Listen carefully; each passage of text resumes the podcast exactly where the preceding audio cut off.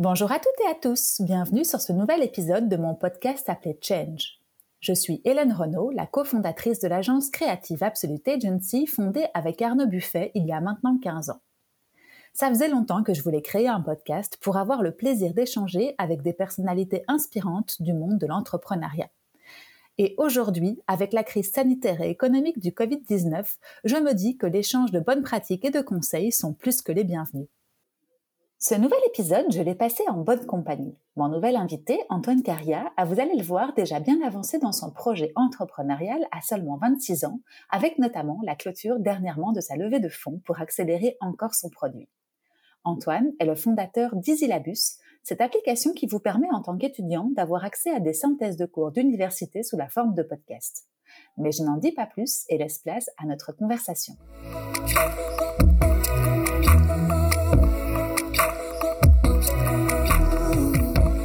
Salut Antoine. Bonjour, bonjour. Comment vas-tu? Très très bien. Bah écoute, je suis super contente de te voir en vrai. on enregistre, on est le combien? Le 15 mars, c'est ça C'est ça. 2022. Tout est plus ou moins euh, au vert, donc on peut se revoir. Moi, j'ai fait pas mal d'enregistrements à distance et je te disais juste avant de commencer que c'était cool de pouvoir justement faire ça en vrai, se rencontrer. Donc merci en tout cas de m'accorder un petit peu de temps aujourd'hui. Et puis je crois qu'on a pas mal de sujets qui nous relient, Ouais, entre autres euh, l'audio, puisqu'on va en parler. Euh, mais avant tout, je vais te laisser te présenter, si tu le veux bien. Alors, je m'appelle euh, Antoine Caria, j'ai 26 ans, euh, je suis diplômé de l'ICHEC, euh, j'ai un master en sciences commerciales. Euh, on aura l'occasion d'en reparler, des Mhm. études et de ce qu'on pense des études. Mhm. J'ai lancé Isilabus il y a maintenant deux ans, juste après le- les études. J'ai jamais travaillé pour qui que ce soit. Je ne dis pas que je vais jamais le faire, mais en tout cas pour l'instant c'est pas le cas. J'ai lancé la société littéralement 20 jours après avoir été diplômé. D'accord. Euh, donc voilà, c'est ce que j'ai fait. Euh, ça fait deux ans, plus de deux ans maintenant. Euh, et j'ai eu l'idée d'Isilabus un an avant de l'avoir créé pendant mes études. Et j'ai même fait mon mémoire dessus. Mhm. Donc ça, c'est pour moi. Je suis euh, bientôt marié. C'est vrai? Félicitations, les jeunes se marient. Exactement. Dans quelques mois, je, je serai marié. Mhm. Euh, voilà pour ma situation euh, personnelle, on va Mhm. dire. Mhm. Nice. Ok, reprenons. Donc du coup, tu as fait tes études à...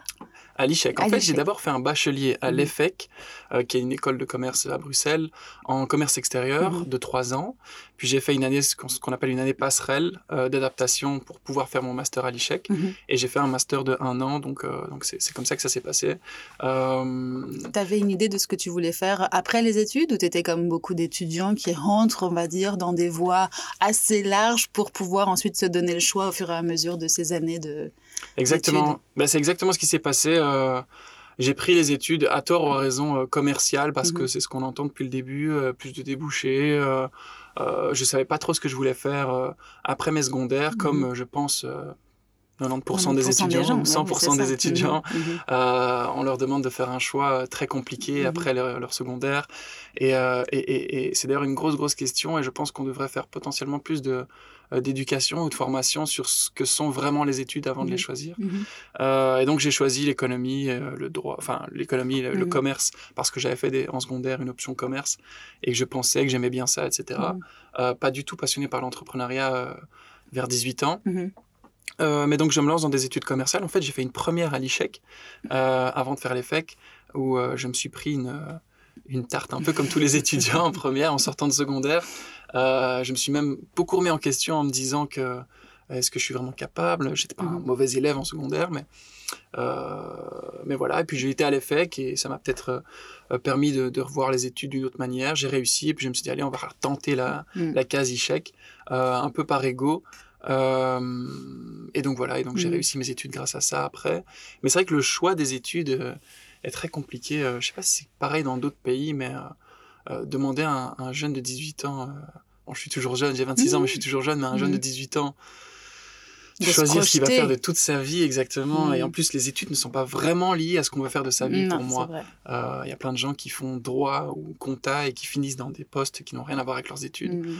Euh, on lit souvent études et, parcours professionnels, ce qui n'est pas nécessairement le cas. Mm. Euh, donc je pense qu'il y a quand même un petit travail de, formation, d'éducation à faire. Chez les parents, du coup. En plus, entre autres, tu vois. Moi, j'ai un enfant qui a 12 ans aujourd'hui. Quand je lui dis qu'est-ce que tu veux faire plus tard, bah, je le comprends bien, il ne le sait pas c'est tout à fait naturel. Et même nous, enfin même moi qui ai 40 ans aujourd'hui, si tu me dis demain change de vie professionnelle et fais autre chose, bah il faudrait d'abord peut-être que je m'introspecte euh, et que j'aille au plus profond de moi pour savoir ce qui me motive, les valeurs que j'ai, euh, que je veux appliquer au travail. Et je serai encore une fois incapable de le faire. Donc du coup, euh, à un enfant de 18 ans, te dire chouette, même même avant dans le, dans le cursus français, c'est déjà à 14-15 ans tu dois faire un choix entre vous aussi, enfin ouais, littéraire scientifique, etc. Et tu te dis, mais tu fais un choix en fait pour faire soit plaisir à tes parents, soit parce que tu n'as pas le choix. Exactement. Donc, euh, c'est exactement ça. Il y a des non-choix qui s'opèrent et c'est vrai que, enfin, je sais pas quel est ton, quel est ton, enfin, ce que tu observes là-dessus et surtout que toi, tu es plongé dans ce monde étudiantin, on va en parler. C'est vrai. Mais, mais c'est très, très compliqué et, euh, et, et, je pense que euh, tu parles beaucoup, enfin, tu parles de, de, l'impact des, des, parents souvent. Mm-hmm. Euh, et, et, je pense que moi, quand j'aurai des enfants, si j'en ai un jour, j'espère, mm-hmm. euh, je ne serai pas. Euh, enfin, j'appliquerai ce que je pense aujourd'hui quand je mm-hmm. les aurai. C'est-à-dire. Euh, vraiment, comme tu dis, parler d'introspection, ce qu'on aime vraiment, mais pas, pas penser aux études, mais penser à ce qu'on aime, et après se dire, tiens, euh, euh, qu'est-ce que je peux faire qui peut me former réellement dans ce que j'aime. Par exemple, moi, je me dis, euh, quand il quand, quand, quand, y a des jeunes, des plus jeunes que moi, mhm. une fois de plus je suis jeune, mais des plus jeunes que moi qui se lancent, qui se disent tiens qu'est-ce que je vais faire de mes études, je, leur demande euh, vraiment qu'est-ce que tu aimes? Ah, mhm. oublie, oublie les, formations, oublie le français, les maths, euh, les sciences. qu'est-ce que tu aimes au fond de toi, mhm. qu'est-ce que tu aimes faire? Si c'est les jeux vidéo, ben il y a, y a, potentiellement des choses à faire dans les jeux vidéo. Si c'est l'acting, si c'est si c'est les sciences, ben il y a des études pour ça. Si c'est les maths, il y a des études pour ça. Mais vraiment qu'est-ce que tu aimes faire? Et, et, et, parfois on se dit ah ouais mais moi je suis bon dans rien. Mais non non, il y a plein de choses dans lesquelles tu es potentiellement bon, mais tu sais pas que tu peux en faire une carrière. Mhm. Euh, et donc je disais, j'espère qu'un jour, quand j'aurai des enfants, ben, je, je, m'infligerai cette, euh, cette, euh, cette rigueur de laisser le champ libre à mes enfants plutôt que parce qu'on quand même on est quand même vachement conditionné je pense à qu'on le veuille ou non à, à, à essayer d'orienter le parcours de nos enfants de nos futurs enfants dans les les, catégories classiques euh, qui pourraient rassurer de mm. très très loin. Et donc j'espère quand même m'instaurer cette rigueur de, de, de, laisser le champ libre à tout, enfin, aux futurs enfants que j'aurai si j'en mm. ai, euh, et de vraiment lui dire qu'est-ce que tu aimes, qu'est-ce que mm. tu aimes? Et si et parfois on croit qu'on aime quelque chose aussi. Et si, si tu pensais que c'est ça que tu aimais, que tu as essayé et que, ça, ça, ne te va pas, mais tu changeras, c'est pas grave. Mais, euh, mais voilà, pour m'étendre un peu sur le choix qui est très compliqué. Et donc moi j'ai choisi vraiment pas par hasard, mais parce que je pensais que j'avais quand même un petit truc avec, euh, avec tout ce qui était économie, commerce, etc. Et au final, c'est vrai que ça m'intéresse pas mal. Mhm. Euh, et on aura, on aura l'occasion d'en revenir euh, aussi sur le sujet de l'entrepreneuriat dans les études de commerce, qui pour moi n'est pas du tout mis en avant. Mhm. Euh, j'imagine qu'on aura aussi un peu d'occasion mhm. d'y revenir. Ouais, mais, mais allons-y si tu veux. Du coup, toi, dans, dans le parcours scolaire que tu as fait, les, les, l'ICHEC, etc., euh, tu ne t'étais pas dit au départ, euh, je serai entrepreneur ou en tout cas, à un moment donné, je vais créer mon, mon propre projet, quel qu'il soit, parce que tu peux avoir des side projects ou des projets plus généraux comme tu mhm. l'as aujourd'hui, euh, c'était pas quelque chose que tu avais en toi et tu t'es, en fait, tu te laissais le choix en, commençant ces études euh, de, de, de, voir un petit peu le, le, potentiel que ça pouvait t'apporter. Et c'est un petit peu arrivé par le biais d'une opportunité, on, on, y reviendra comme tu dis pour Isilabus, mais, mais euh, du coup, toi, dans ce, dans cette, euh, dans ce parcours étudiantin, qu'est-ce que tu as, qu'est-ce que as ressorti d'intéressant? Alors, je, je, suis en général, j'ai un regard assez, assez négatif sur mmh. les études que j'ai eues, mmh. euh, qui est potentiellement un peu trop négatif par mmh. rapport euh, à, la perspective, à la perspective que je devrais vraiment faire. Euh, mais, mais, mais je vais dire que l'amour de l'entrepreneuriat, entre guillemets, si, même si c'est un grand mot, m'est venu, je vais dire, en deuxième, troisième année de, au, cours de mon cursus. à force de discuter, bon, c'est pas l'école en fait qui m'a du tout mis le pied là-dedans, c'est avec des amis qui m'ont qui, qui, ont lancé des, des amis beaucoup plus entrepreneurs, avec un esprit beaucoup plus entrepreneurial. Je sais pas oui, c'est ça. Euh, qui ont lancé très jeunes des mhm. projets. Euh, j'aurais aimé d'ailleurs lancer mon projet en, encore plus jeune. Que tu as rencontré pendant les études? C'est ça, que j'ai rencontré pendant les mmh. études, ou des amis de secondaire qui ont fait d'autres parcours et, et, qui m'ont un peu remis un peu les, les les, les, yeux en face des mhm, trous et, mhm. de me qui dire. donné envie. C'est ça, et qui m'ont donné mhm. envie. Et je me suis dit, euh, bon, il y a eu cette partie-là, donc les, influences. Hein. Heureusement, j'ai eu des bonnes influences, je pense. Et il y a aussi la partie. Euh, euh, ça ne me donnait pas du tout envie. Le parcours qu'on prédéfinissait euh, en première bac ou deuxième bac euh, dans les études que j'ai faites ne, me plaisait pas du mm. tout et plaisait à beaucoup de gens autour de moi. Je me mm. disais, mais comment ça se fait que ça leur plaît? Est-ce qu'ils pensent vraiment que ça leur plaît? Parce qu'ils ne mm. savent même pas que ça veut dire. Par exemple, j'ai fait ma première année à l'ICHEC et voilà, la, la, la, la, voie royale, c'est la consultance. oui, enfin les, les, Big Four, Rentrer dans une grosse structure et puis peut-être faire une carrière là. Mais, mais, j'en suis revenu de cette idée, mais très rapidement, peut-être plus rapidement que d'autres. Mhm. Euh, et je revois maintenant que bon, bah, j'ai fini mes études il y a deux ans et que j'ai eu l'occasion de voir le parcours de personnes qui ont fini les mêmes études que moi et qui se sont lancées dans cette voie royale, entre guillemets. Euh, et ils, tombent de très haut, en fait. Mhm. Ils tombent de très haut parce que, d'une part, euh, ils travaillent énormément et ils se disent oula, enfin ils travaillent énormément pour quelque chose qui ne leur plaît pas, plaît pas mhm. et ils se disent oula, je suis parti pour 40 ans comme ça, mais alors, il y a des grosses, grosses, grosses, grosses, remises en question. Et il y a ceux qui, qui n'arrivent pas à avoir euh, euh, la vérité en face, entre guillemets, et qui continuent et qui vont encore continuer. Il y en a à qui ça plaît. voilà. Il y en a à qui ça plaît. Euh, et, et et, et, pour plein d'aspects. Ils travaillent pour des choses qu'ils n'aiment pas, pour, enfin, pour des personnes qu'ils n'aiment pas, pour un projet qu'ils n'aiment pas, pour le projet de quelqu'un d'autre. Et en plus, je ne sais pas pourquoi, et j'ai eu cette réflexion avec beaucoup de gens autour de moi, pourquoi il y a eu cette idée globale de euh, les Big Four, la consultance, etc. C'est génial. Mhm. Je ne vois dans l'histoire. Allez, si on remonte dans l'histoire, euh, dans l'histoire, dans les 20, 30, 40 dernières années, pourquoi, comment, comment ces, ces, ces, boîtes-là ont pris une importance si, si, si forte mhm. dans les études de commerce? Bah, C'était le euh, parcours, comme tu l'as dit tout à l'heure, le parcours royal, en fait. Hein. enfin, la finalité d'une étude euh, peut-être longue et particulièrement euh, difficile ou pas. Mais en tout cas, c'était ouais, une projection de ce qui était bien de faire ensuite et sans trop de remise en question, peut-être. Exactement. Mhm. Et, et, même l'aspect financier, parce que mhm. c'est quand même quelque chose qui est remis souvent en avant. Bon, ben, l'argent, pour beaucoup de gens, c'est très important. Euh, moi, j'entends les salaires des personnes qui, mmh. qui, travaillent là, et on n'est pas du tout sur quelque chose d'extravagant, entre mmh. guillemets, dans le mmh. sens où, euh, et même l'évolution en fonction des années, il y a peut-être une toute petite partie, une fraction de ces gens-là qui va arriver à, monter les échelons, les échelons, pardon, et, et, et, donc je, je vois pas où est l'avantage vraiment. Et, c'est pareil pour la consultance, mais je parle même des banques.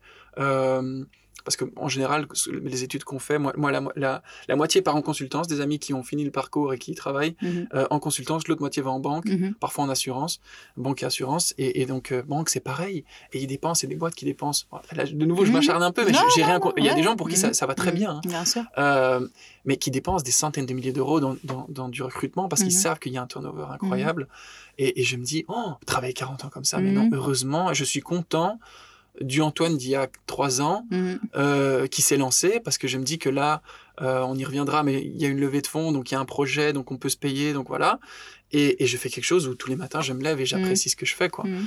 Et je me dis, oh, si je devais vraiment me projeter dans un travail comme ça et j'en vois à côté de moi, euh, ça m'attriste, ça m'attriste vraiment. C'est pas fait pour toi sûrement, et après c'est pas fait pour tout le monde non plus l'entrepreneuriat. Ça c'est clair. Ça il faut il faut bien se le dire parce que c'est vrai qu'on voit beaucoup de, enfin on voit la face brillante souvent et encore on n'est pas, la Belgique n'est pas une euh, Startup Nation comme la France où là c'est vraiment le mhm. il y, a full startup up tout le monde fait plus que ça. Avant le avant la voie royale c'était euh, en France hein, euh, en tout cas quand moi j'ai terminé mes études il y a 20 ans c'était justement la consultance les grosses euh, usines bien corpo bien ronflantes etc aujourd'hui ça l'est plus. Au contraire mhm. aujourd'hui les jeunes ont envie de faire leur propre entreprise. Du coup voilà bah, après après c'est sûr que les parcours de chacun selon leurs opportunités et leurs rencontres mhm. parce que si j'ai bien compris compris, toi, c'est le, le, la rencontre avec des personnes qui t'ont un petit peu mise dans cette voie, qui, euh, qui ont finalement fait ce que tu es aujourd'hui.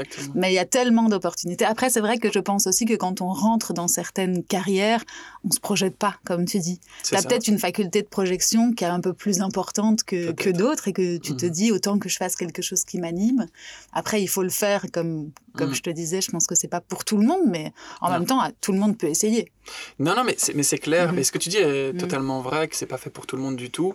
Mais même euh, dans les profils, euh, euh, par, par exemple, ma sœur, je pense, qui est professeure de français, Mhm. euh, c'est, c'est pas du tout fait pour elle. Mhm. Et elle nous aide d'ailleurs dans le projet énormément. Oui, j'ai vu, c'est un ouais. petit peu familial aussi, c'est sympa. Mhm. Ouais, elle- elle est d'une aide incroyable, mais c'est pas quelqu'un qui, je pense, va vouloir, va aimer, Mhm. va aimer Mhm. lancer son projet. Mhm.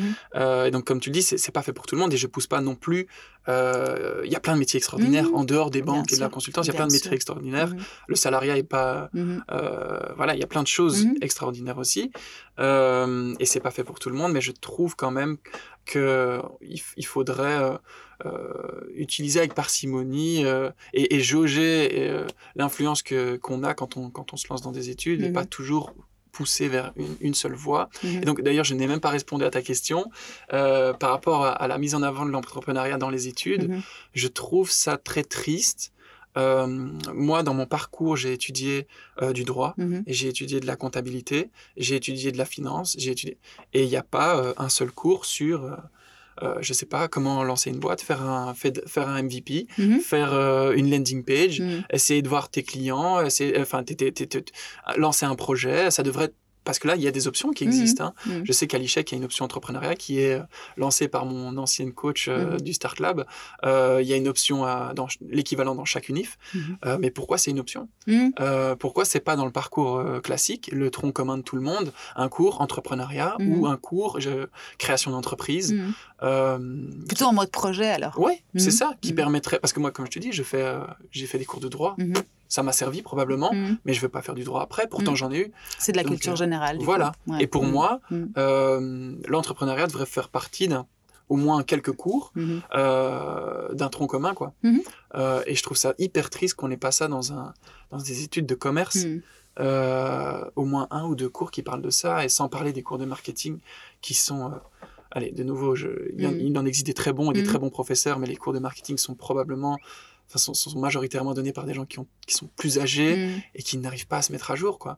Euh, il y a, moi, j'ai eu aucun, aucun cours sur le SEO, euh, enfin tout ce qui est référencement, euh, le marketing digital, c'est.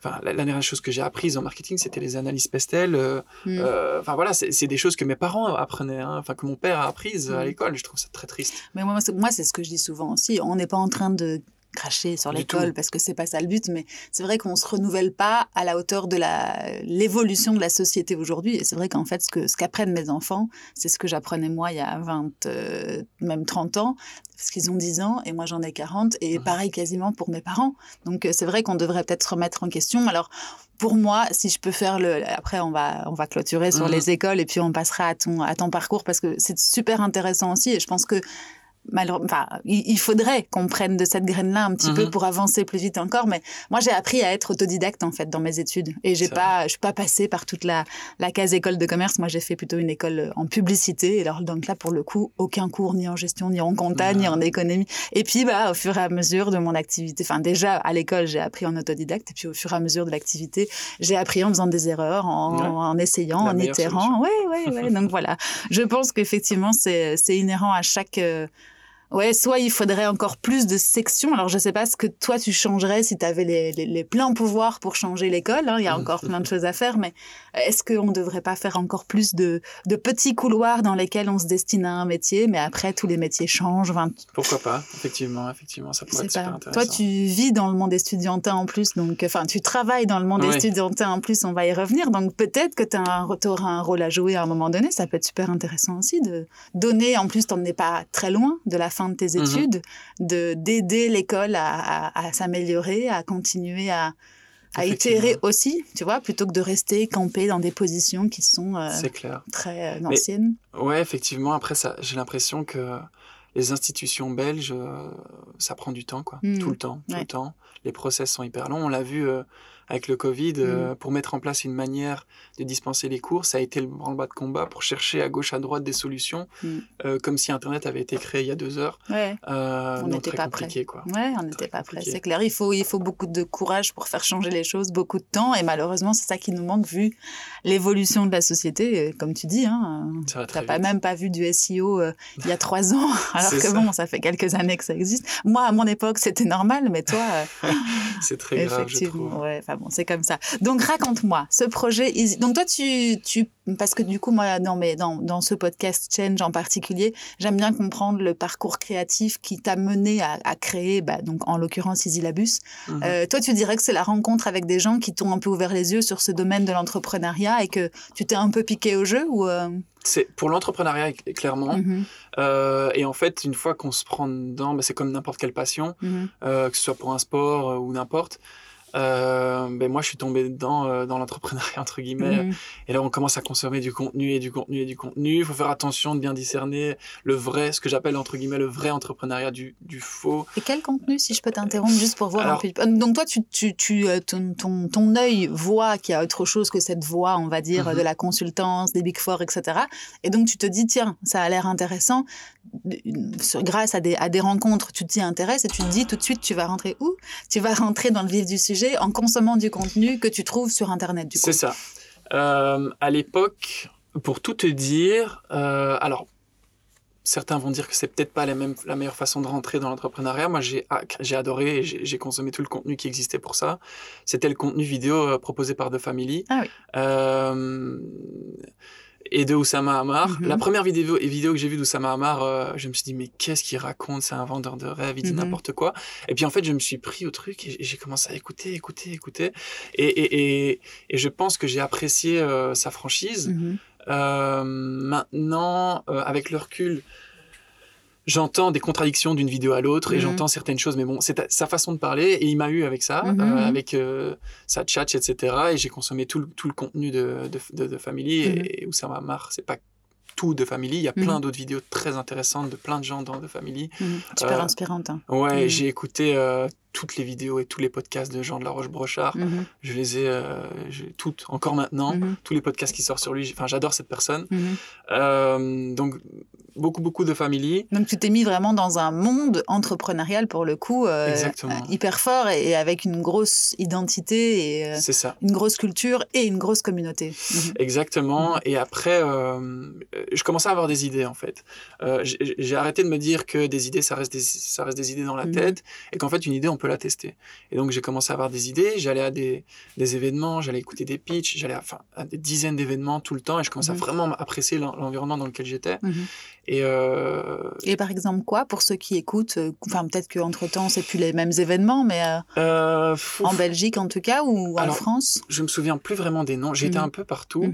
Mais mais c'était vraiment des, des pitch nights, Mhm. des choses comme ça, euh, des, des, des- ouais, des conférences, des salons Mhm. entrepreneuriaux sur des startups, etc. Je t'avoue que ça fait très longtemps Mhm. que Non, j'ai plus été à des, des t'inquiète pas. événements comme Ouais, ça. ouais. Mais, Donc euh, histoire de te mettre dans le bain, quoi. voilà. C'est ça. Tu t'es dit, euh, c'est là que ça bouillonne. Je vais, euh, je vais me mettre dans le bain pour que. Exactement. J'avais besoin de ça, j'avais besoin de, de voir des gens inspirants, euh, d'écouter des histoires inspirantes. Puis après, j'ai intégré le Start Lab aussi, Mhm. on y reviendra. Mhm. Mais, euh, mais ça m'a permis de rencontrer des gens, de Et voir. c'était pour les idées, pour les personnes ou c'était pour les méthodos que tu euh, t'es inspiré Enfin, tu peut-être un peu des trois finalement, ou même encore un peu plus, mais tu savais, t'arrivais à te dire, je vais faire ça pour un certain résultat? C'est ça. Euh, alors, c'était vraiment. Quand, quand j'allais à ces événements, mon, mon associé n'est pas du tout comme ça. Par exemple, je dois le tirer parfois à des événements. Maintenant, on n'y va plus parce qu'on n'a plus le temps. Mais euh, à Le l'époque, revers de la médaille. c'est ça. C'était pour le tirer, pour aller à Mhm. ce genre d'événement. Parce que je- moi, je ressortais de là plein d'inspiration et de me dire euh, en fait, il y a des gens qui l'ont fait. Arrêtons de se, de, de se dire que c'est pas possible. Il faut se lancer, il faut y Mhm. aller. Regarde, lui, il a commencé avec un groupe Facebook. euh, par exemple, moi, j'ai eu une rencontre. C'était avec le Star Club, hein, mais Mhm. euh, une, une rencontre inspirante. Il y avait quatre personnes. Et dans ces, ces personnes, il y avait Nicolas Van Remenant Mhm. qui, avait, qui avait créé une menu Nextdoor à un moment donné. Mhm. Et, euh, et c'est, moi, c'est quelqu'un que, que je trouve impressionnant. Euh, ici, et aussi beaucoup, beaucoup de bagou. euh, je, je- je suis pas mal dans, dans, là-dedans. Mais bref. et- Le charisme de la personne Voilà, aussi ça, qui le charisme. entreprend. Mhm. Euh, j'ai adoré cette personne Mhm. et, la façon dont il a organisé son projet, surtout. Il est Mhm. parti de rien, comme je te dis, d'un groupe Facebook. Et puis ça a pris, ça a pris, ça a pris. Puis c'est c'est tombé à l'eau à un moment donné. Mais, mais, euh, mais, mais voilà, c'est des parcours comme ça. Et puis j'essaye de prendre les process, comme tu disais, de les adapter à mon idée et d'essayer de voir, en fait, mais qu'avec très peu de sous et très peu de moyens, on peut déjà se Mhm. lancer. Quoi. Mhm. Donc c'est vraiment comme ça. euh, donc c'est les Tu avais événements. besoin de rôle modèle aussi d'une certaine manière, de voir que c'était possible ailleurs et de te dire, voilà, moi aussi, à un moment donné, d'avoir assez d'armes à tous ça. les niveaux pour. Et donc, ça, tu l'avais déjà. euh, Enfin, je veux dire que c'était quelque chose que tu, que tu conscientisais finalement. Oui, effectivement. Mhm. Après, euh, là, on résume beaucoup sur une timeline, mais c'est Mhm. dispersé sur plusieurs années, quoi, Ouais, étendu sur ça. plusieurs années. Surtout qu'entre-temps, tu continues tes études. si je Exactement, exactement. Mhm. Euh, pour tout te dire, je vais pas beaucoup de cours euh, et, et je passe mon temps à, ouais, à essayer de, de, de m'inspirer, de regarder des vidéos. des- Et en fait, c'est pour ça que je te dis que je, je fais la distinction entre faux et vrai entrepreneur, même si Mhm. bon, ça fait un peu comme le sketch des inconnus. Mais euh, le- pour moi, Tu cites les inconnus à Oui, 25 ans. Alors déjà. Ah, non, mais ils sont intemporels, ils sont incroyables. Euh, et, et, et, et pour moi, euh, il y a beaucoup de gens qui disent, ouais, euh, euh, enfin, qui, qui, qui postent euh, des, des phrases inspirantes, Mhm. qui disent euh, l'entrepreneuriat c'est trop cool, Mhm. ouais, il faut arrêter de faire semblant, parle pas de tes projets. Ça, pour moi, il faut arrêter. Mhm. Il faut pas parler, enfin, ou parle si tu veux de ton projet, il n'y a pas de souci, mais euh, agis. Et moi, c'est vraiment tous les entrepreneurs euh, euh, que, que je rencontrais et avec qui, pour, par lesquels j'étais inspiré, me, ils, disaient, ils avaient ça en commun. C'était agis, arrête de dire que tu fais des choses, fais-les. Mhm. Ou que tu veux faire des choses, ou que Test, c'est facile. Voilà. Mhm. test. Mhm. Euh, ce Nicolas-là, à un Mhm. moment donné, avant Menu Next Door, il testait une idée par jour pendant une semaine ou pendant plusieurs semaines. Excellent. Et donc, euh, il faisait ça pendant. pendant enfin, je trouvais ça incroyable. Je me Mhm. dis, non, c'est pas possible. Et en fait, je l'ai testé, mais on y reviendra sur le parcours de Easy Labus, mais à un moment donné, j'ai testé et en fait, je me suis rendu compte que bah, c'est cool, on a les Mhm. retours directs. euh, et donc, c'était test et c'était arrête de croire, bon, ça, c'est maintenant, c'est commun en entrepreneuriat, tout le monde le sait, mais il y a Mhm. 2, 3 ans ou 4 ans, c'était pas vraiment euh, pour tout, facile dans la tête de tout le monde. C'était euh, le, le mythe du tu crées ton produit dans un garage pendant 3 ans et puis tu le sors, ça n'existe Mhm. plus. Bon, maintenant, c'est clair dans la tête de tout le monde, mais euh, Oui, encore, oui, je pas encore, sûre, hein, parce qu'il y a encore beaucoup de gens qui veulent peaufiner jusqu'au dernier euh, vraiment. carat pour Ah, sortir vraiment. quelque chose. Et c'est Et vrai j'ai des que- potes qui Mhm. veulent se lancer et qui me disent non, non, j'en parle pas. Euh, non, non, regardent là, c'est mal Mhm. écrit, c'est Mhm. mal fait. Je dis, mais Mhm. arrête, arrête. Tu verras très vite que euh, euh, tout le- tu perds du temps. Mhm. Parce que la première, le premier retour que tu vas avoir, tu vas dire, oh, en fait, c'était ça. Et donc, tu, tu changes directement Mhm. et, euh, et tu perds du temps, en fait, en disant que ça va être parfait. C'est jamais parfait. Même, même maintenant, avec Easy Labus, les nouveaux projets qu'on lance, on essaie de les tester le plus rapidement possible parce que sinon, euh, ben, si tu attends et tu crois que c'est jamais parfait, Mhm. c'est vraiment Ouais, jamais tu parfait. peux toujours refaire et peaufiner, faire mieux, etc. Mais en Exactement. attendant, tu as perdu du temps de marché et peut-être un concurrent qui est arrivé Par entre-temps ou autre chose qui se passe et, et tu le regrettes, effectivement. C'est ça. Donc, donc, tout, pas mal d'inspiration, finalement, si je comprends bien, euh, pendant euh, tes études. Et donc, tu, as, tu es passé par la phase test, comme tu disais, de, que Nicolas mettait en, en place avant Menu Next Door ou, euh, Euh, alors, j'ai pas testé une idée. j'ai pas testé une idée par jour. J'ai pas eu cette force. J'aurais peut-être dû. Mm. Euh, après, j'avais pas autant d'idées que ça. Mais euh, Ouais, Parce que déjà, ça, il faut pouvoir le faire. c'est hein. ça. Il faut avoir autant d'idées. Moi, j'ai pas tant d'idées que ça. Euh. Enfin, de toute façon, plus maintenant. Mhm. Mais, euh... mais d'ailleurs, au, stade de l'idée, c'est un, c'est une histoire que je raconte tout le temps, qui est devenue quasiment un, un running gag pour mes Mhm. proches. Euh, c'est l'explication d'où d'où m'est venue cette idée. Mhm. Et donc, euh, en gros, c'était quand j'étais dans ma chambre en, en Erasmus euh, à Bologne, en Italie. En 2016-2017, j'avais des centaines de pages à étudier en un laps de temps super court et je me suis dit, tiens, si j'avais toutes ces pages en format audio, je retiendrais Mhm. peut-être la matière plus vite et en plus grande quantité. Cette phrase hein, que je viens de te Mhm. dire, je l'ai recitée 120 fois. Et donc, je pense que c'est enfin, c'est pour ça que c'est un running gag, mais bref. Mhm. C'est une histoire euh, Ouais, intéressante. C'est pas Euh, du storytelling, c'est ça que tu es en train de me dire, c'est la vérité. C'est la vérité. Mais- et, euh, et donc, je me suis enregistré Mhm. euh, en récitant toutes ces pages. Et j'avais des fichiers audio dans mon téléphone que j'écoutais quand j'allais faire du sport, quand j'allais me balader dans Bologne ou quand j'allais, euh, enfin peu importe, quand je sortais de chez moi. Et ça m'a permis d'a- d'assimiler de la matière beaucoup plus vite et en Mhm. plus grande quantité. Et surtout en t'aérant ou en faisant autre chose et en n'étant pas planté devant ton bureau. Exactement. ce que je me suis dit en fait quand, quand je préparais cette émission. Je me dis mais en fait pourquoi moi j'écoutais des podcasts au tout début et pourquoi j'en écoute toujours, c'est que finalement tu peux faire ça en conduisant, tu peux faire ça dans le bus, tu peux faire ça en marchant, tu peux faire ça. Et Exactement. donc du coup bon, on peut pas multitasker à l'ex- à l'extrême quand tu apprends quelque Non. chose, mais en tout cas tu peux clairement t'aérer, te bouger et profiter d'un paysage. En plus, à Bologne, je suppose que ça devait oh, être sympa. C'était pas mal du tout. super ville. Je conseille à tout le monde d'ailleurs. mais, euh, mais effectivement, pouvoir faire quelque chose en, à, côté, euh, euh, comme tu dis, comme c'est un sujet spécial, euh, l'éducation, qui est mhm. différent du divertissement, qui peut vraiment se faire en faisant complètement quelque chose d'autre. Mhm. Là, l'éducation, faut quand même essayer d'être un minimum concentré. Mhm. Euh, mais bon, je l'ai fait et ça m'a permis euh, d'assimiler la matière plus vite et en plus grande quantité, réussir mes examens. Et, et le soir où j'ai eu cette idée, euh, bon, j'étais tout fou, comme tout le monde qui a une idée qui croit qu'il va révolutionner le monde directement. Mm. Euh, j'étais tout fou dans mon lit. Je me suis dit, oh là là, mais attends, il y a ça, Je ça, un truc. Exactement. euh, bon, ça a mis du temps. Je suis revenu en Belgique. Euh, j'ai eu fini, là, à cette époque, c'était à l'EFEC, c'était ma troisième année à l'EFEC. Et comme je t'ai dit, après, j'ai été à l'ICHEC. Et c'est à mon année à l'ICHEC qu'il y avait le Start Lab de l'ICHEC. Mm-hmm. Et donc là, je me suis dit, bon, ben, en fait, Antoine, le personnage que tu dis, que tu décris, euh, qui n'arrête pas de parler d'entrepreneuriat mais qui n'en fait jamais, essaye de ne plus être cette personne, mmh. devient la vraie personne qui mmh. entreprend. Et donc, euh, je me suis dit, bah, c'est l'occasion, il y a un incubateur, euh, tu es encore aux études, tu as plein de temps, vas-y quoi. Et mmh. donc, je me suis lancé. Euh, je sais pas si je continue directement sur Mais non, parce que j'allais t'arrêter. Entre le moment où dans ton, dans ton lit, le soir même, où tu l'as enregistré, tes premiers, en tout cas, tes premiers syllabus, euh, et euh, ce moment où tu es incubé dans, dans Start, Lab, Start Lab, comment tu fais pour définir que, que c'est la bonne idée? Parce que je suppose que tu as, as, été voir si ça n'existait pas déjà. Enfin, je suppose que tu es passé par plein de phases de recherche et, et d'analyse. Et puis après, tu en as parlé autour de toi. Enfin, comment ça s'est passé entre le moment où tu ferme les yeux du premier soir jusqu'au moment où tu dis go, euh, j'essaye en tout cas ben, Il y, a, y, a, y, a, quelques mois, entre, je dirais 6-7 mois entre, entre ces deux périodes. Mhm. et, euh, et, à cette époque-là, j'avais quand même pas mal d'idées. Euh, et donc je me suis dit, tiens, pourquoi celle-là plus qu'une autre? Comme tu dis, on fait les recherches, on essaie de voir si ça existe, mhm. comment ça existe, ce qui a déjà été fait, ce qui n'a pas été fait.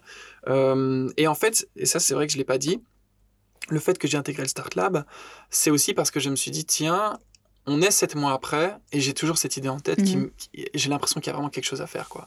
Euh, avec les autres ça, ça retombait, euh, parfois même le lendemain, ça c'est fou. Hein. On est fou pour une idée le, mhm. soir même, et puis le mhm. lendemain on dit mais dessus C'est moyen quoi. Mhm. Ouais, c'est ça. On dort dessus. Et, euh, et, là, sept mois après, j'étais toujours. Euh... Et t'en avais déjà parlé autour de toi pendant ces sept mois? Un petit peu, ouais. Mais j'étais toujours dans ma phase, ouais, pas trop en parler, parce que j'avais pas encore euh, le mindset qu'il fallait, je pense. mais tu l'avais gardé pour toi. Hein tu, tu, te disais, je vais réussir mes examens. c'est ça. je vais pas trop le dire aux autres. mais, mais au final, j'en ai quand même parlé assez vite aux gens autour de moi. Euh, Donc en plus, là, tu avais ton panel, euh, on va dire, de, de, public cible euh, tout le temps à côté de toi. Tu n'avais pas beaucoup à aller, tu pouvais faire tester ton idée très rapidement. Exactement. Mhm. Et en plus, comme tu dis, j'étais encore étudiant, que maintenant, ça fait deux ans, et mhm. on l'a dit, ça peut aller très très vite. Et bon, là, deux ans, ça va. Mais je, je vois qu'on commence à switcher de plateforme. On n'est mhm. plus trop sur Facebook, on est plus euh, sur un autre, sur Discord, euh, on est plus sur des conversations Messenger, WhatsApp plutôt que mhm. sur Facebook pour mhm. s'échanger les, les, synthèses, les résumés, oui, parce que attends, moi, je, moi, j'ai pas vécu à ce moment-là. Donc, toi, à ton, à ton époque, en tout cas, entre étudiants, on s'échange les synthèses sur des groupes euh, Facebook ou des ou d'autres plateformes d'échange, mais pas juste de la main à la main. Donc, il y, en a toujours qui recopient, enfin, qui font leur synthèse et, d'autres qui en profitent. C'est ça, exactement. Ça, ça existe toujours. Et je pense que ça existait depuis très longtemps. Euh, maintenant, à mon époque, enfin mon époque, c'était il y a, comme je te l'ai dit, il y a 2-3 mm. ans, euh, on se partageait vraiment, on avait un groupe euh, Facebook par classe, c'est-à-dire par exemple, ICHEC, Bac 1, mhm. euh, gestion d'entreprise, hop, un groupe. Mhm. Et on se partage tout ce qu'on peut là-dessus. Ceux qui décident de partager leur synthèse partagent leur synthèse et, et, les autres euh, les utilisent. Mhm. Exactement. euh, et on voit que, bon, maintenant ça existe encore et c'est encore pas mal utilisé pour certaines universités, mais il commence à y avoir un switch de canaux de distribution en fait. Et les jeunes euh, passe par d'autres canaux, quoi. Euh, mhm. Discord, euh, les conversations Messenger plutôt mhm. que le groupe Facebook Messenger. donc voilà, il faut s'adapter et ça va très très vite, quoi. Mhm. Mais toujours sous la forme textuelle, alors du coup. Enfin, en tout cas, ce que tu observes, toi, c'est pas, pas de l'audio, en tout cas. Les seuls audios qui se partagent, c'est les enregistrements directs des professeurs pendant le cours. et ça, on ne peut rien faire avec parce qu'il y a clairement une, une, question de propriété intellectuelle très importante. mais donc voilà, pour te dire que les canaux changent assez vite. Euh, mais donc, donc c'est à ce moment-là que toi, enfin en tout cas entre les six mois qui s'écoulent du moment où tu as l'idée et le moment où tu donc tu, tu n'as pas forcément hyper partagé, mais tu mûris l'idée en tout cas et euh, ça, ça verrouille quelque chose dans ta tête qui te dit j'y vais quoi. maintenant, maintenant, passer le temps de la, du doute entre guillemets, mais qui est en même temps normal. Hein. Je pense mm. que si tu te lançais complètement du jour au lendemain, ce serait, serait fou. Mais voilà, tu as mis six mois, tu as maturé un peu le projet. Ça. Et euh, tu n'en as pas forcément parlé extrêmement autour de toi, mais tu penses que le projet vaut la peine d'être testé, en tout cas en, en lab. Bah, c'est exactement mmh, ça. Mmh. Euh, et en plus, comme je te dis, j'ai l'impression que c'est vraiment un parcours mental euh, pour moi, ce, ce, switch, et d'essayer de, de, comprendre ce que je veux faire de ma vie, tout mmh, simplement. À cette époque-là, je ne le savais pas encore. Et, euh, et, je me suis dit, là, il y a une petite étincelle dans mon cerveau qui se dit, tiens, c'est possible. Mhm. Et donc, on se dit, tiens, c'est possible. Et puis, ça grandit, ça grandit. Et ça prend six mois, sept mhm. mois. Mhm. Et puis, on se dit, on se lance. Mais après, euh, quand je me lance avec le Start Lab, je sais pas encore que ça va devenir mon métier euh, deux ans après. mais, mais, mais au moins elle est là quoi. Mhm. Est qu'est-ce que euh, qu'est-ce que met le Start Lab à ta disposition à ce moment-là? Parce que c'est l'incubateur de l'école du coup. Ouais, c'est le Start Lab de l'ICHEC mhm. euh, et, et, à cette époque-là, euh, je l'ai dit encore récemment dans une, une petite interview, j'ai un peu le syndrome de la page blanche de l'écrivain mhm. où plein de motivation mais je sais pas par où commencer du tout. Et, donc, le Start Lab met à disposition de un des locaux, euh, de du coaching et, et, des formations. Mhm. Euh, Il faut quand même avoir un business model devant toi pour le rentrer ou euh, une idée suffisait à l'époque Oui, à l'époque, mhm. une idée suffisait. Encore maintenant, en fait, hein, mhm. bon, les inscriptions sont finies, je crois. mais une idée suffit. Maintenant, j'ai bien mis en avant ça auprès des organisateurs du Start Lab, de leur, de, euh, je ne sais pas s'ils ont pris en compte mon, commentaire, mais mhm. de dire que c'est plutôt la motivation qui est importante mhm. parce que euh, euh, il y a beaucoup de projets qui potentiellement ont, plus de, de chances de, de, mener à quelque chose au départ, mais c'est la motivation de l'entrepreneur qui change tout, mhm. tout, tout, tout. pour tout te dire, moi, les, les, les, les, personnes qui travaillaient au Start Lab au début, je pense qu'il y en a quelques-uns qui n'y croyaient pas à l'idée d'Isilabus, mais c'est peut-être euh, le fait que je me sois battu, euh, la motivation qui fait que j'en suis là aujourd'hui et que potentiellement une autre idée euh, ne l'est pas, alors qu'à la base, elle a peut-être plus de, de chances d'aboutir. Donc vraiment, c'est ce que j'ai dit, c'est la motivation. La résilience. Exactement. Parce que j'ai vu en préparant l'émission que tu étais ami, ou en tout cas dans tes connaissances, tu as Thierry, mon cher Thierry, que j'ai eu récemment en podcast de Startup Vie, qui disait, et j'ai vu un de ses commentaires, ça m'a fait rire, ah ben moi j'y croyais pas à ton idée, heureusement que tu l'as, tu as été persévérant, heureusement que tu as été résilient. Un exemple, effectivement. Euh, oui. Alors, pour Thierry... Bonjour Thierry quand même. Hein. bonjour Thierry, bonjour Thierry. euh, mais pour le coup, lui, il croyait à l'idée. Mm-hmm. euh, et on, on, y reviendra, mais c'est même lui qui travaille à l'époque chez Digital Attraction euh, qui a fait en sorte que mon dossier passe euh, pour avoir un premier prêt convertible. Euh, par contre, ce pourquoi il ne croyait pas, c'était au moment où je voulais créer une app, mhm. qui pour lui n'était pas du tout une, une, une priorité et une mhm. solution. Et, et, c'était peut-être le cas à ce moment-là. sauf que Thierry est, Thierry. Et mhm. donc, il m'a fait un mail, je me rappelle, euh, parce que lui, en plus, il voit des dossiers à la mm. chaîne et donc il répond aux mails comme ça. Et moi, je lui dis voilà, j'ai un grand mail, j'ai besoin d'autant, j'ai besoin pour faire ça, ça, ça et ça. Et il y avait l'app, l'app, c'était une des parties mm. du truc. Et il me dit ah non, j'y crois pas du tout. Enfin, hyper, euh, hyper. Euh, Factuel. voilà. et, et, je lui ai répondu et je lui ai dit écoute, moi, je, je comprends pas pourquoi tu réponds ça par mail, etc. Et en fait, il a été. Euh, il, peut être piquant, mais il, il reçoit très très vite mhm. euh, le, retour, le feedback, et, il réagit très très positivement. Et donc, euh, et donc il a dit ok, je comprends beaucoup mieux, etc. Mhm. Et puis au final, ça a été un peu plus loin. Mhm. Et lui, il est parti. De en même temps, c'est pas mal non plus en tant qu'entrepreneur d'avoir du challenge. Après, il faut s'accrocher parce qu'effectivement, c'est pas toujours bon à entendre et parfois tu peux te dire ah, je laisse tomber, mais non, en fait, il faut s'accrocher à ton idée, itérer, continuer.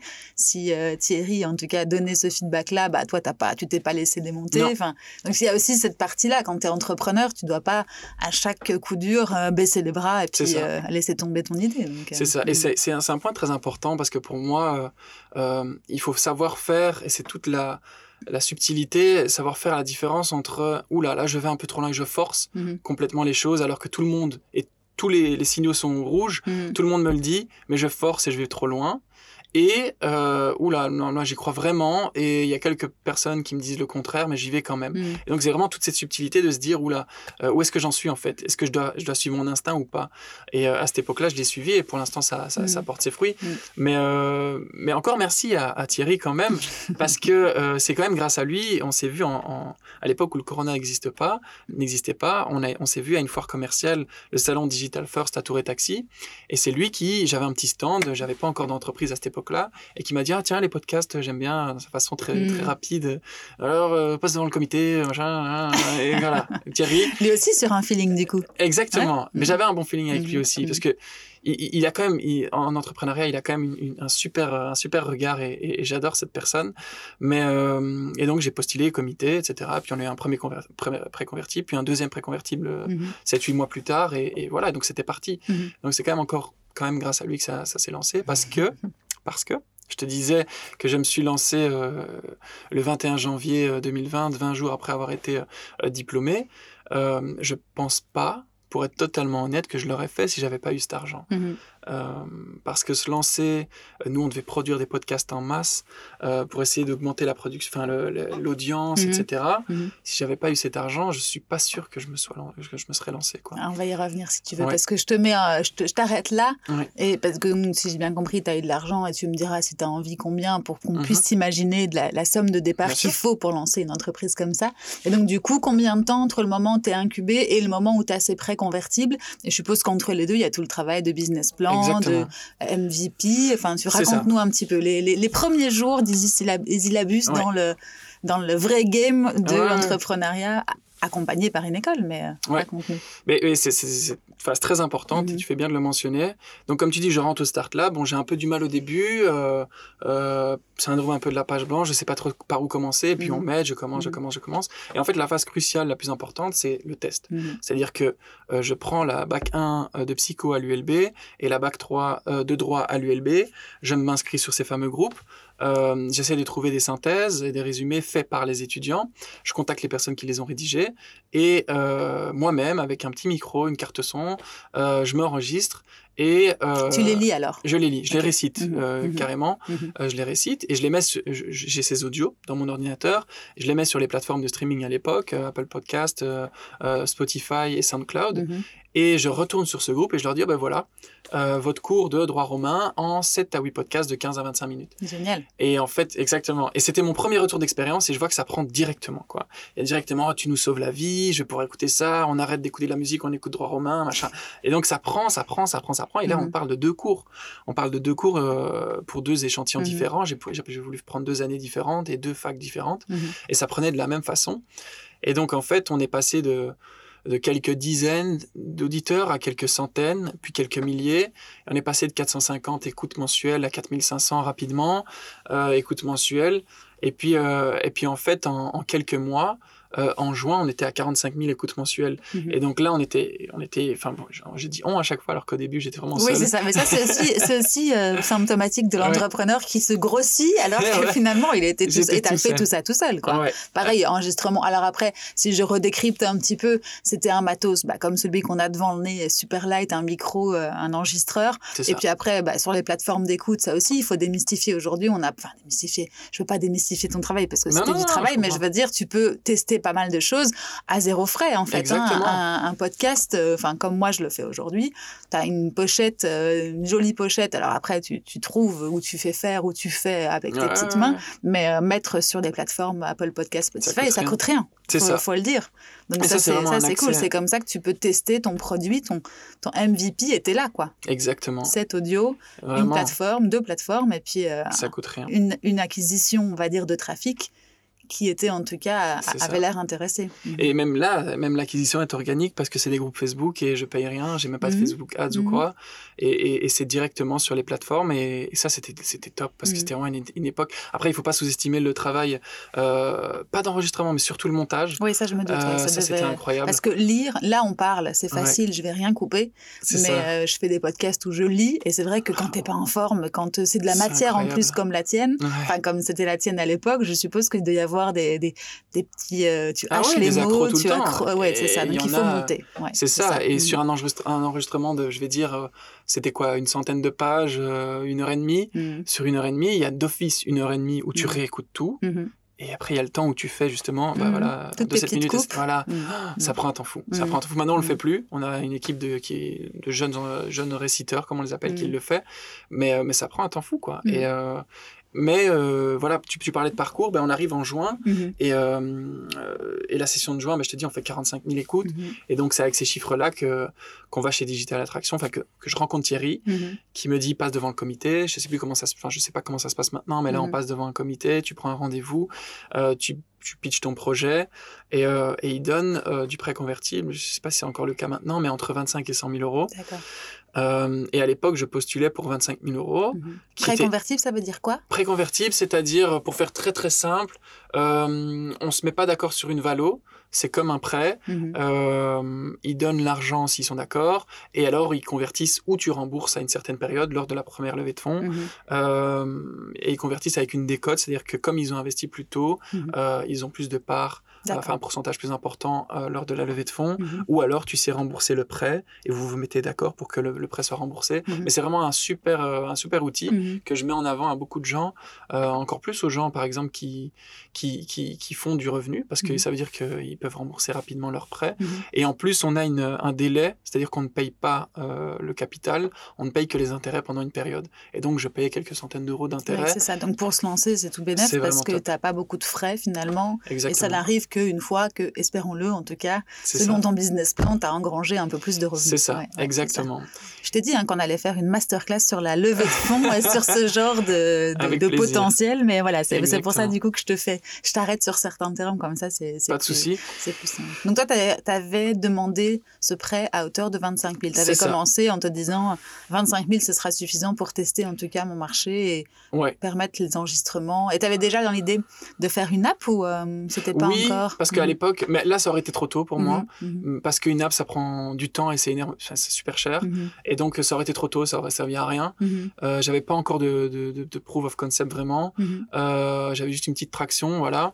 Euh, mais à l'époque, oui, on, on reçoit 25 000 euros et je t'avoue que j'avais pas tout calculé dans les détails. Mm. Euh, ce, millier d'euros là va aller là, celui-là. Moi, je me suis dit, 25 000 euros, c'est énorme. Mm. Bon, maintenant, j'en suis revenu un peu parce que ça, ça crame très vite. Mhm. Mais euh, et je me suis dit, bon, ben, je vais pouvoir produire, je vais pouvoir engager des gens, etc. Ce qui s'est passé. J'ai juste une, une hésitation. Tu avais déjà terminé tes études à ce moment-là C'était juste Au milieu- entre, les deux. Quand euh, j'ai été pitché chez, chez Digital Attraction, j'étais encore, euh, j'étais encore étudiant. Mhm. Et quand j'ai reçu le prêt, j'étais plus étudiant. Donc, tu as terminé tes études de fin 2019. C'est ça. Début 2020, donc le monde où tout allait changer, tu Exactement. commences dans la vie active. Ouais, je commence à ce moment-là. Euh, Mais et- donc, sans passer, à ce moment-là, tu te dis, la- la- le choix entre euh, trouver un boulot comme tout le monde et Easy Labus, il n'y avait plus le choix. Enfin, je veux dire, c'était plus un choix pour toi, c'était Mais- évident. c'est- c'était, c'est, c'est devenu évident, comme je te l'ai Mhm. dit, au moment où ça a été accepté pour le prêt. Mhm. Euh, parce que, euh, comme tu le dis, on se pose la question, quoi qu'il arrive. Je me suis posé quand même cette Mhm. question euh, de me dire, mais est-ce que je commence à travailler ou est-ce que vraiment ce projet vaut vraiment la peine? Et là, c'était, une décision super importante, quoi. Mhm. Et, et c'est vraiment ce prêt-là, même si c'est pas la meilleure raison en vrai. hein, je- la preuve, c'est que je, ça, ça fonctionne pas mal aujourd'hui, Mhm. donc je, je m'en serais mordu les doigts. Mais, euh, mais, mais, mais c'est vraiment ce prêt qui a fait que je me suis dit, bon, mais Antoine, là, il y a tous les feux au vert, vas-y. euh, parce que moi, je me suis dit, créer une entreprise, ça coûte de l'argent, bon, ce qui est pas vrai Mhm. à, à 100%, mais ça coûte quand même un peu d'argent. J'ai pas beaucoup d'argent du tout, moi, Mhm. pas d'économie. Euh, et donc là, 25 000 euros, bah, ça a permis de couvrir les frais de création, même s'ils sont pas si énormes que ça, et ça m'a permis de produire un max, quoi. Et puis, il y avait peut-être aussi le côté validation dans une certaine mesure de personnes qui s'y connaissent et qui croyaient en ton idée. Parce que je suppose que quand on t'accorde un prêt, c'est qu'on croit à l'idée et qu'en plus de ça, ça. donc euh, ça, ça devait être aussi encourageant. à. Exactement. Mhm. Et on est quand même devant, comme tu dis, un comité, euh, Mhm. une dizaine de personnes. euh, ils te disent ah bah oui. La réponse est oui. En plus, on se rend pas compte, mais pour des, des grosses grosses institutions comme ça, comme Digital Attraction qui fait partie de Sambre Invest, etc. Mhm. euh, 25 000 euros. Je sais pas si on peut dire ça comme ça, mais c'est vraiment peu pour Mhm. eux. Et donc la réponse est dans la soirée, par exemple. Oui, Euh, donc, ça. euh, T'es vite, au, courant de si c'est tu ça. continues ou pas, quoi. et, et donc moi je me suis dit, c'est Thierry qui m'a appelé justement et qui me dit, euh, ok c'est bon. Enfin lui vraiment, euh, Mhm. pour lui il envoie passer des dossiers, donc Mhm. c'était normal. Mhm. Et moi j'étais, ah ok merci, Mhm. j'ai raccroché le téléphone, j'étais yes, yes, yes, 25 000 La première pierre à ton édifice. hein. C'est ça. Et donc là on a commencé. Et, euh, Et tu savais donc en, en gros à quoi allaient servir ces 25 000 euros? Pour toi, tu avais déjà, un- pas, même pas, pas à l'euro près, mais en tout cas, tu Ouais. Savais plus ou moins ce que tu allais faire avec. Pour moi, c'était tout production. Mhm. C'était produire, produire, produire, produire, c'est-à-dire euh, faire des podcasts, faire des podcasts, faire des podcasts. Et c'est exactement ce que j'ai fait. Mhm. C'est-à-dire que j'ai produit euh, dix fois plus de podcasts Mhm. pour euh, beaucoup plus d'universités et d'autres écoles. Euh, ça parce pris- que ça, il faut le dire, chaque école a des matières, enfin en tout cas a sa façon d'interpréter la matière différente. Et donc autant d'écoles, tu peux pas avoir un, un programme pour tout le monde. Non, c'est très Ouais. compliqué, surtout Mhm. pour les étudiants, parce qu'en fait, un étudiant de droit Mhm. euh, en bac 1 à l'ULG et un étudiant de droit à l'ULB en bac 1, euh, ils peuvent avoir le même nom du cours. Ça peut Mhm. être droit romain. Mhm. Ils vont pas vouloir écouter le même parce que c'est pas le même professeur. Et donc, le contenu est, est probablement très très très similaire, mais ils se disent ah non je sais pas, peut-être que je vais je vais écouter ça pendant une heure et après mon examen ça va être complètement autre chose et Mhm. donc ils sont très fébriles et donc il faut faire des, on aurait aimé hein, évidemment versions, économie ouais. d'échelle Ouais, bah, pour euh, voilà, un cours qui sert pour Mhm. tout le monde Mhm. et c'est ce qu'on essaie de pousser un maximum avec des masterclass etc. Mais c'est très compliqué. Tu le savais ça en commençant? Tu t'étais, tu t'avais Oui. plus ou moins vu où tu mettais les pieds parce que ça, de, ça doit être euh, Ouais. potentiellement. si tu- Enfin, je sais pas combien il y a d'universités en Belgique. Après ça, je suis très nulle dans Alors en Belgique francophone, on en a fait, on a fait les plus grosses et on est à 7, donc euh, euh, Ouais. haute école et, et, et unif. Mais euh, 7 et combien de, de j'allais dire secteur, mais c'est pas le mot, c'est pas le mot. Combien Ouais, de les- cours différents enfin, après c'est des milliers et des milliers. tu- exponentiellement là, tu. C'est vraiment énorme. Mhm, mhm. Après, euh, ça c'est une question qui revient souvent aussi. Il y a plein de cours qu'on sait pas faire. Mhm. Typiquement les statistiques, mathématiques, euh, chimie, Ouais. c'est très À compliqué. l'écoute. C'est très Mhm. compliqué. Et donc là, on est, en, on, en, on est en train de lancer notre concept où euh, n'importe quel concept peut être expliqué par un étudiant et il peut l'uploader directement sur la plateforme. Oui, ça on en reparlera. C'est génial aussi comme ça. comme Mais à ce moment-là, on se Mhm. dit potentiellement un étudiant de chimie, il va probablement mieux expliquer lui-même avec ses mots. Il va pouvoir Mhm. Euh, faire en sorte que ce soit qu'il n'y ait pas besoin d'image et qu'il puisse le faire lui-même. Mais nous, c'est très compliqué juste en Mhm. récitant quelque chose de, Mhm. de faire ça.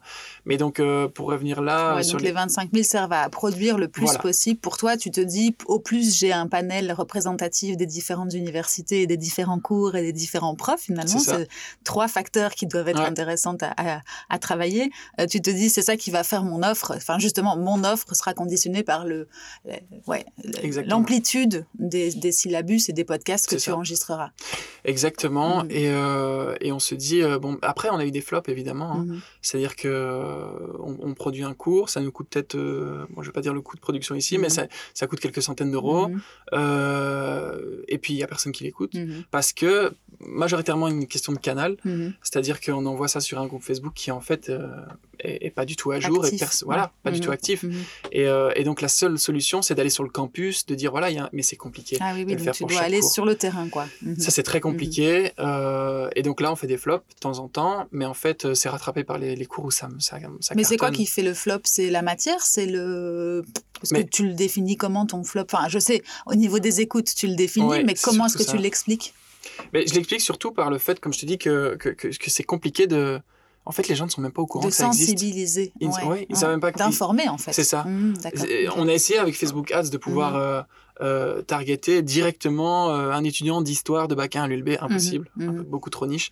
Euh, et donc, à part aller sur le campus et devant le premier cours euh, dire ah ben voilà, je sais pas si vous le savez, vous allez écouter ça, euh, c'est cool, vous pouvez réussir grâce à ça.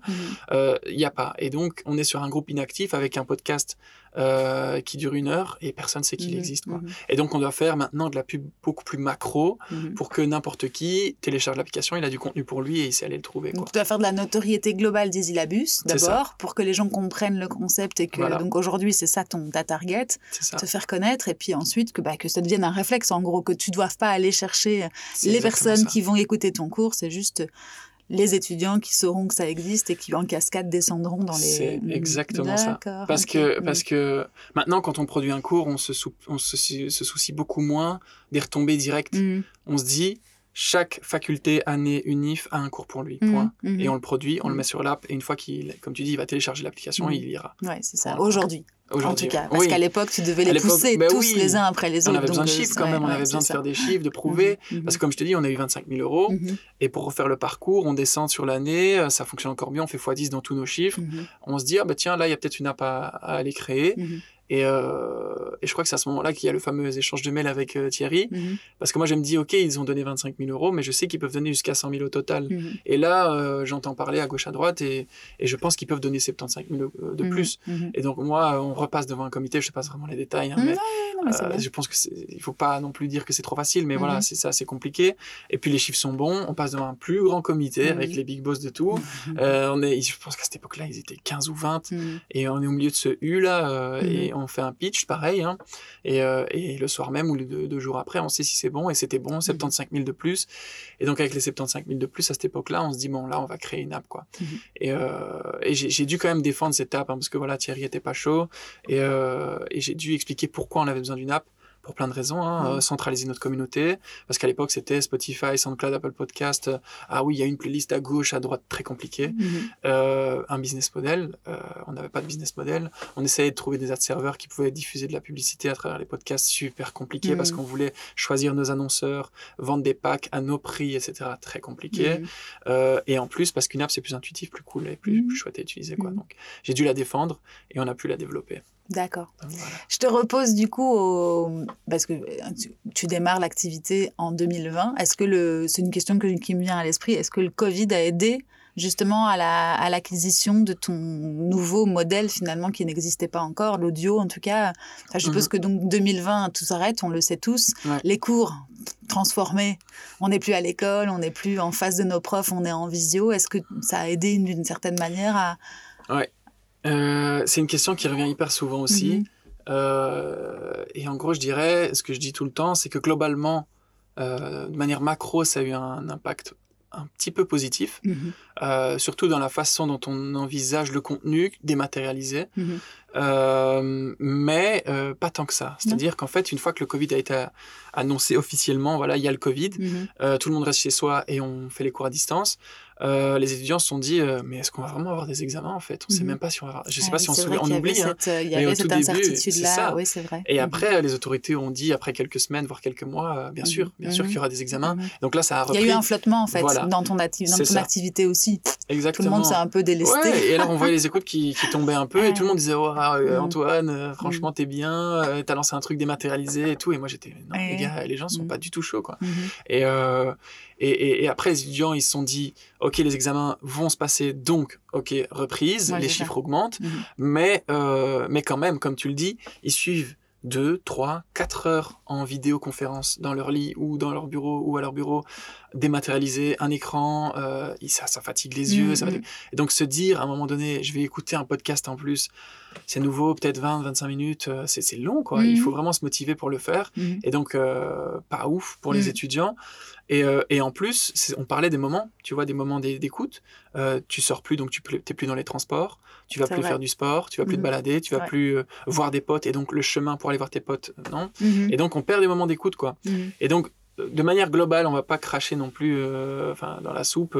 Ça, ça, a eu un petit effet positif, euh, surtout après le Covid. Mhm. Mais euh, quand ça a repris et tout, là, on a vraiment vu que, ok, ils avaient, adapté le truc, ils, mhm. avaient, ils étaient éduqués sur le podcast et ils ont continué à écouter, encore plus grâce à ces moments d'écoute. Mais, mais au final, pas tant que ça. Quoi. Donc ça a eu des up and down sur, sur ton business, mais j'avais l'impression que ça allait faire qu'éclater la courbe. Mais comme tu dis, effectivement, il n'y avait plus les temps d'écoute, il y avait l'incertitude des examens à un moment donné ça. Et euh, bon, voilà, après toi, tu débarquais tout frais dans, ce, dans cette nouvelle activité. Clair. Et tu n'as pas connu le monde d'avant, mais donc du coup, ça n'a pas été un vrai, euh, ni euh, coup de gorge, ni une vraie courbe exponentielle. Ok, c'est ça. D'accord, ok. À quel moment, je me, je me demande maintenant, parce que tu dis non, nous, et puis tu reviens en arrière en disant, mais à ce moment-là, j'étais tout seul, à quel moment tu rencontres ton associé et comment, comment ça se fait? Alors, mon, associé, Julien Romain, qu'il faut mettre en avant parce qu'il mmh. fait un taf incroyable, mmh. je le rencontre très, très en amont de notre vraie collaboration, euh, parce qu'il est au Start Lab de l'ICHEC comme moi en fait. Et lui, il a un autre projet. Euh, il est sur son projet à fond, etc. Euh, mais il est intéressé par Easy il me pose pas mal de questions de temps en temps. il s'intéresse. Et puis en fait, euh, pareil, hein, toujours dans une timeline euh, sur plusieurs mois, voire années, euh, il commence à s'intéresser de plus en plus, à m'aider de plus en plus. Euh, c'est lui qui fait notre site. En parallèle de son projet Voilà, en parallèle de son projet. Mhm. C'est lui qui fait notre site internet. euh, c'est lui qui fait, il fait plein de trucs. Il passe des nuits sans que je lui demande rien. Mhm. euh, et que Par je lui- croyance c'est ça. Mhm. Et il adore le projet Mhm. et sans que je lui demande rien et que je lui promette rien. Je lui dis, euh, enfin, on parle pas de part, on parle pas d'argent, on parle de rien à ce moment-là. Juste, il investit son temps parce qu'il aime bien. Et puis à un moment donné, euh, même moi, je le pousse. Je lui dis, mais tu veux quelque chose? Ou Mhm. enfin, moi, je peux, voilà. Et euh, non, non, j'ai pas besoin. Enfin bref. Et donc j'ai aimé ça quand même euh, Mhm, euh, aussi le fait qu'il s'investisse comme ça à 100% sans rien en retour. mhm. Euh, ça prouvait qu'il était. bah, Qu'il croyait au produit. Voilà. Mhm. Et, et au fur et à mesure du temps, voilà, il, il s'est investi de plus en plus, de plus en plus, de plus en plus. Et puis à un moment donné, euh, vient la levée de fonds, dont on va, on va probablement parler aussi. Et bon, qui dit levée de fonds, dit quand même à un moment donné, il faut, ben, ne fût-ce que pour les investisseurs, il faut qu'ils sachent qui est cette personne, pourquoi est-ce qu'il est là, à quel Mhm. point il est impliqué. Et, et il faut mettre tout sur papier, quoi. Mhm. Parce que la levée de fonds, dans le temps, c'était quand? Il n'y a pas si longtemps que ça. C'était il n'y a pas si longtemps que ça du tout. C'était Mhm. en, en fin 2021, décembre 2021. Et donc. euh, Ah Oui, donc il y a 4 mois. oui, c'est à ça. la à date d'aujourd'hui, en tout cas, C'est il y a ça. 4 mois. Et Ouais. en fait, euh, je te dis, on a eu, euh, on a eu les 25 000, on a eu fini la session de juin, et puis il y a eu juillet, août, les vacances. Je me souviens encore en août, je lui ai dit, bon, qu'est-ce qu'on fait? Mhm. Euh, Toi et moi, on voit que tu as envie de bosser dessus et tout. Mhm. Je lui dis, viens, on fait deux mois où on se teste, où tu es encore plus à fond, et on voit si ça match, quoi. Mhm. Et on l'a fait, et en fait, les deux mois sont devenus 6, 7, 8, et puis il y a eu la levée, donc en fait, ça s'est un peu engorgé. Bon, il y a eu des questions aussi par rapport à son projet, mais euh, donc, auxquelles on a répondu. Mais euh, On ferait ça plus tard. c'est ça, c'est ça, exactement. La vie est longue. C'est ça. Mais au final, il est dans le projet, dans ma tête, depuis plus d'un an, Mhm. mais officiellement depuis la levée de 2021, Ouais, donc quatre ça. mois, quoi. Mhm. Euh, Ouais. parce qu'on s'est dit, on va pas, re- on va pas passer devant le chez le notaire pour dire on est associé. Mhm. Et puis après, repasser pour la levée de fonds, euh, mine de rien, ça coûte quand même de l'argent à un notaire. Et, et puis même administrativement, c'est hyper lourd. Et donc, on a attendu cette levée, quoi. Et donc aujourd'hui, quelle complémentarité entre, enfin, ou depuis le, depuis le moment où il est vraiment hands-on, euh, quelle est complémentarité entre vous? Alors, on est, euh, je pense que j'aurais, on est les plus, les, les plus opposés possibles. Mhm. C'est-à-dire que, bon, on a probablement des, des, des choses qui ont- qu'on a en commun, et d'ailleurs, sur l'humour et sur plein de choses, on Mhm. est en commun. Mais, euh, mais, mais euh, je vais dire qu'au niveau euh, compétence et au niveau euh, profil, on est complètement différents. Même si on a fait plus ou moins les mêmes études. Euh, lui, il a fait, euh, il a fait euh, les études euh, de, dans l'hôtellerie à Namur Mhm. pour un bachelier, et puis il a fait l'ICHEC aussi. Euh, et moi, j'ai fait l'ICHEC, enfin l'EFEC puis l'ICHEC. Donc, on- les études, bon, voilà, Mhm. plus ou moins les mêmes. Mais au niveau profil, il est beaucoup plus, euh, beaucoup plus tempéré, beaucoup plus euh, euh, à poser, euh, même dans sa vie. ch- chaque choix est, Mm. est orienté avec des tableaux. Euh, J'ai dit dans un post LinkedIn, euh, pour choisir un resto, il doit dire Attends, je l'ai jamais fait, je l'ai déjà fait. Non, je l'ai jamais fait, j'avais mis ça. Comparatif. Quand il achète quelque chose sur en ligne. Mhm. Enfin, en ligne, c'est- il compare mille offres, il Mhm. essaye de voir ce qui est la bonne. Il veut jamais être déçu. Il, se sent mal quand il est Mhm. déçu. Mhm. Euh, et moi, je suis plus, allez, on teste, on verra. Il y a un, machin. un intuitif et un rationnel dans Voilà. l'histoire. Exactement. Et lui, rationnel, mais j'ai jamais vu quelqu'un de rationnel comme ça. Euh, parfois, ça peut créer des tensions d'ailleurs. Mais, euh, mais voilà. Mais, mais, mais- et, il est, il a, et, et pour les, les- les skills purs, il a un aspect un peu plus tech, entre Mhm. guillemets. Mhm. Comme, comme je t'ai dit, c'est lui qui a fait le site internet. Euh, il n'est pas dev du tout, mais euh, il, il- il comprend un peu le langage, il sait comment, il sait lire un petit peu, Mhm. il, il- comprend. il- quand on parle avec notre agence de développement, il, comprend mieux que moi. Euh, et donc ça c'est bien. Euh, je dirais que lui il est plus sur le produit et moi je suis plus sur le sales marketing quoi. Belle, Euh, belle complémentarité. Donc voilà. En tout Ouais. cas, c'est le début de l'équipe aussi. Et je suppose que bientôt, il y aura d'autres profils qui vous rejoindront, entre autres grâce à cette levée de fonds. Tu me fais un petit topo de, de ce que vous aviez avant et de ce que tu vas construire après cette levée de fonds pour euh, matérialiser un petit peu? Bien sûr, bien sûr. Ben, donc, comme on en était à, à 75 000 euros de plus acceptés, on lance l'app.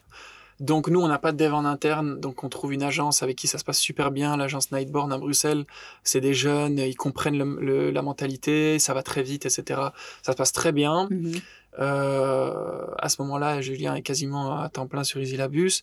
Euh, et on, on se focus sur le développement de cette application. Mhm. Donc, tout transvasé. hein. Tous les podcasts, on avait plus. Ouais, ça devait de aussi 800 être podcasts. à... euh, Ouais, c'est ça. 800 Oui, podcasts au 800 moment où vous lancez l'app. Ouais. Ouais, 800 épisodes à Mhm. transférer, faire les liens. Et là, il est plus question du coup de plateforme, euh, c'est tout en, en dur sur le sur l'application. Enfin, en tout cas, plus plus en streaming par Apple Podcast C'est ça. et Spotify. En fait, on peut plus laisser, on peut pas laisser les deux contenus euh, se cannibaliser entre guillemets, Mhm. euh, parce que nous, on a un business model sur l'app et pas sur les, sur les plateformes. Donc, ce qu'on a fait pour l'instant, c'est qu'on laisse le premier épisode de chaque cours, euh, fonda- première capsule, Mhm. euh, sur les plateformes et sur euh, YouTube. C'est pas bête ça. Et, en forme de c'est teaser. ça, ouais. exactement. Mhm. C'est Julien, par exemple, qui a fait ça. Mhm. Euh, et tout le reste est sur l'application.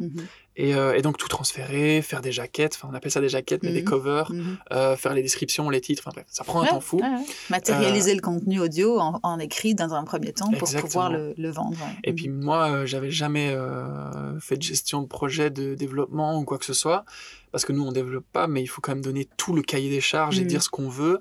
Euh, donc ça prend un, temps- un temps fou. Et ça, c'est l'agence Nightboard qui, vous accompagne là-dessus et qu'il n'y a pas besoin de- d'aide extérieure à vous deux et l'agence pour pouvoir matérialiser cette app euh, et faire une roadmap et cahier des charges et compagnie. On s'est fait aider un tout petit peu par une personne, euh, enfin un tout petit peu, quand même pas mal, une personne, euh, euh, Frédéric Carbonel, de, euh, il travaille en Wallonie euh, avec Digital Attraction, etc., qui nous a pas mal aidé au début. Mhm. On aimerait avoir un CTO à un moment donné qui puisse faire le lien entre nous et l'agence, Mhm. c'est fondamental, on est à la recherche d'ailleurs, mais ça coûte très cher Ouais. et, et, et- et c'est compliqué. Et puis si l'agence vous accompagne bien, enfin pour l'instant Pour l'instant, ça ouais, ça. Pour l'instant, ça fonctionne bien. Euh, mais donc voilà, on, pour la timeline, donc on, on- on développe l'application. Elle sort le 15 mars euh, 2021, si je me souviens bien. Mhm. Et euh, on fait une petite, une petite vidéo de com, euh, euh, on fait une campagne RP, on passe au journal et tout. Donc ça, franchement, ça, ça a bien bien pris. Euh, et à, à la fin, bon maintenant on est un peu plus de 15 000 inscrits. Mhm. Euh, C'est un an après, hein, c'est ça? Un an après la, Ouais, la- c'est la ça, en mise fait. en ligne de l'app. Ouais, c'est ça, 15 ça 000 fait, inscrits. ça fait un an. Et sur quel business plan du coup C'est euh, enfin c'est un abonnement euh, payant? Alors c'est c'est un freemium en fait, Mhm. un peu comme sur Spotify. Donc Mhm. n'importe quel étudiant peut s'inscrire sur l'application, l'écouter, écouter tous les contenus avec des publicités. C'est ça. Et euh, là bon, c'est gratuit. Et Et, là, puis à partir du moment où tu veux enlever la pub, tu payes. 3,99 abonnement. par mois Ouais, et euh, tu Et as accès à tous les contenus. et, euh, et donc il y a plus de pub. Et mais avec l'abonnement, tu as d'autres fonctionnalités aussi, Mhm. style l'écoute en ligne, hors ligne, Mhm. l'accès aux documents PDF pendant que tu l'écoutes Mhm. euh, sur l'application et encore d'autres fonctionnalités qu'on veut améliorer. Donc Et voilà, ça, qui est-ce qui détermine ce, ce business model? C'est vous deux, je suppose, avec Ouais. l'habitude et enfin avec le, les antécédents de l'année écoulée, l'année et écoulée. Mais on, on a Parce que réfléchi. t'as pas de modèle, t'as pas de concurrent Rien. sur le marché. Non, on n'a pas, on n'a pas de concurrent. Comme je te disais, à la base, on s'est dit bon, est-ce qu'on a vraiment besoin de cette app Parce que, ben, mine de rien, Spotify, ils dépensent des milliards, donc euh, d'office, Mhm. leur outil, il est incroyable. Mhm.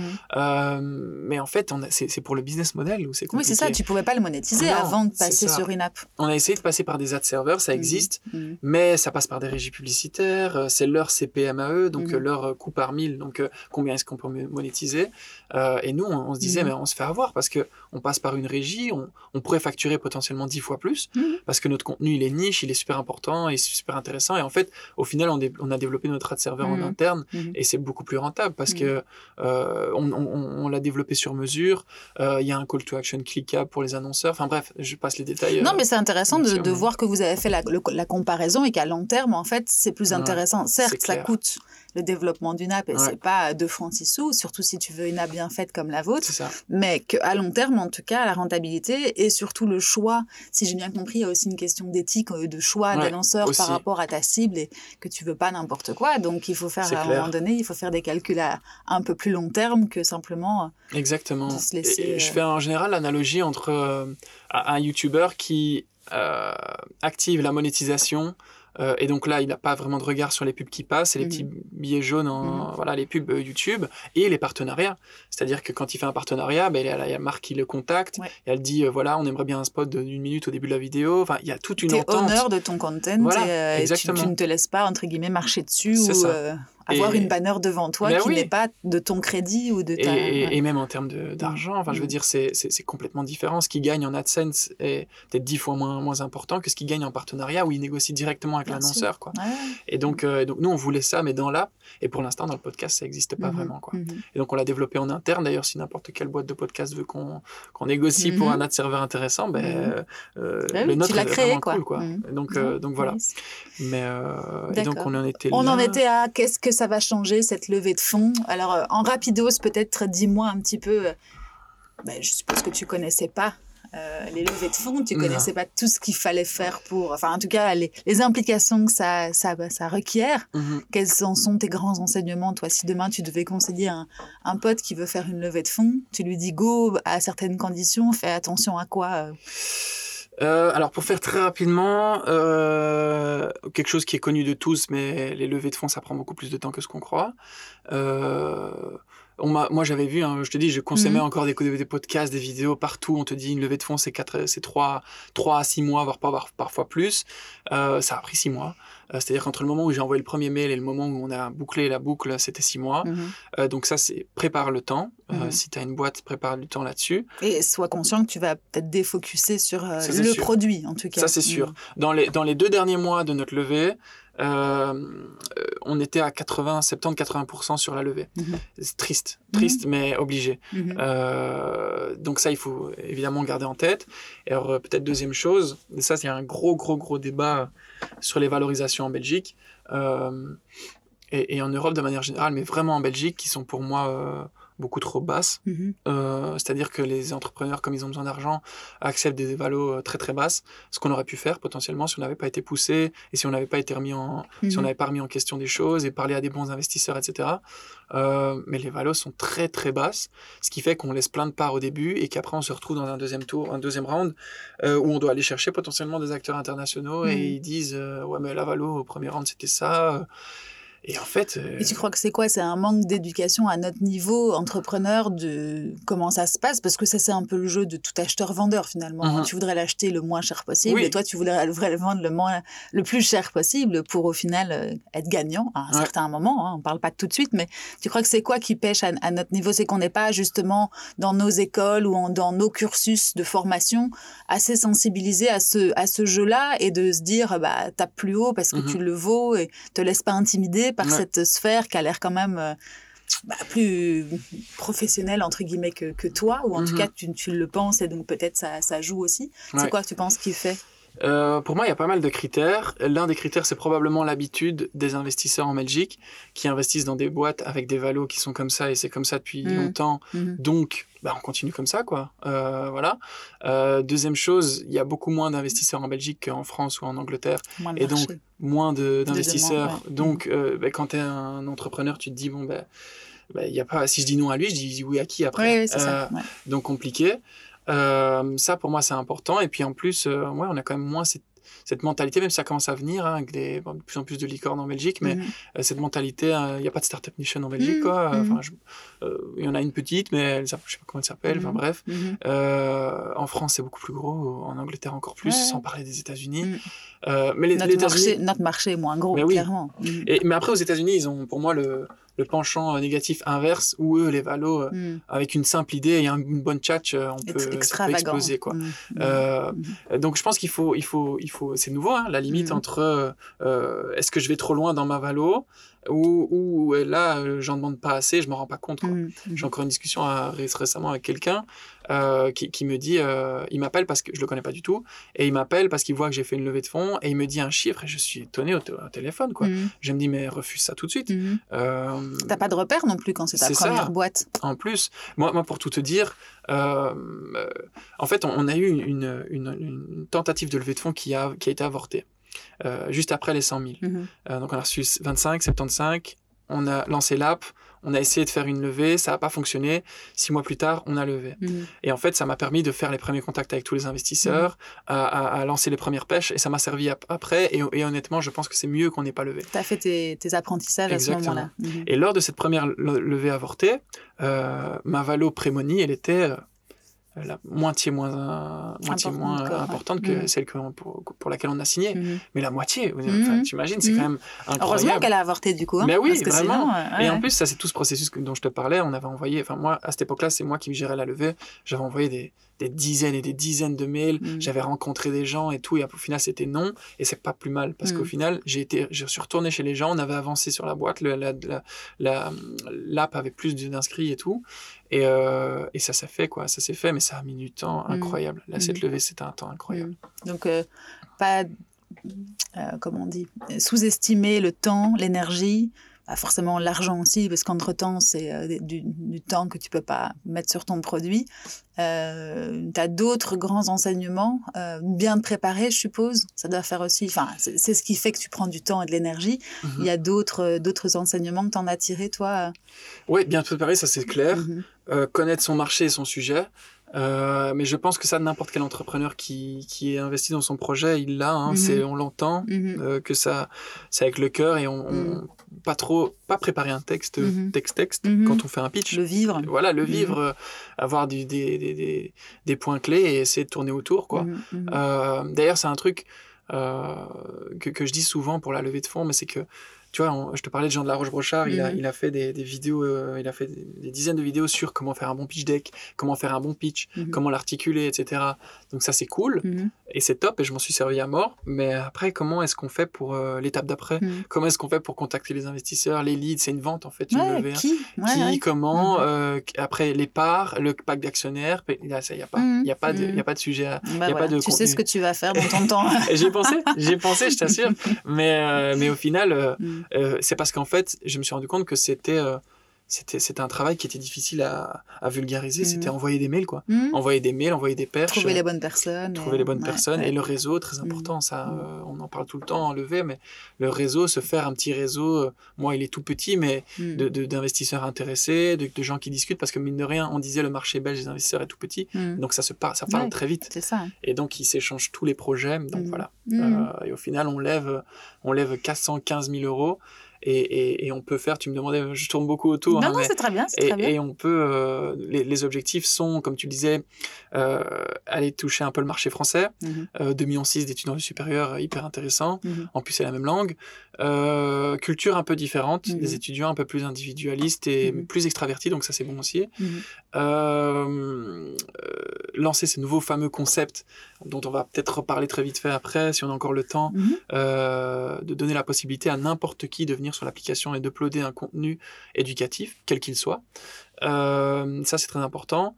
Et, euh, et effectivement, euh, potentiellement, euh, euh, évidemment, améliorer l'application. Donc ça, c'était... Mmh. Et, et, investir aussi dans le marketing, mmh. l'acquisition, etc. Ça, c'était les points les plus importants beau challenge qui commence maintenant du coup. Effectivement. Mmh, bah, c'est cool. Non mais reparlons effectivement parce que du coup il y a la, la, levée de fonds qui a quand même été une de vos grosses préoccupations de l'année dernière n'a pas euh, on va dire pris toute la place par rapport au développement de nouveaux produits. Donc tu as les produits, je récapitule hein, comme ça avec mes mots, euh, tu as ton produit de base Isilabus qui était vraiment de retranscrire et de réciter des, des syllabus et donc je traduis pour les français on va dire tous les tous les cours finalement. Mmh. Euh, donc tu les as en mais c'est, on va dire, la, transcription.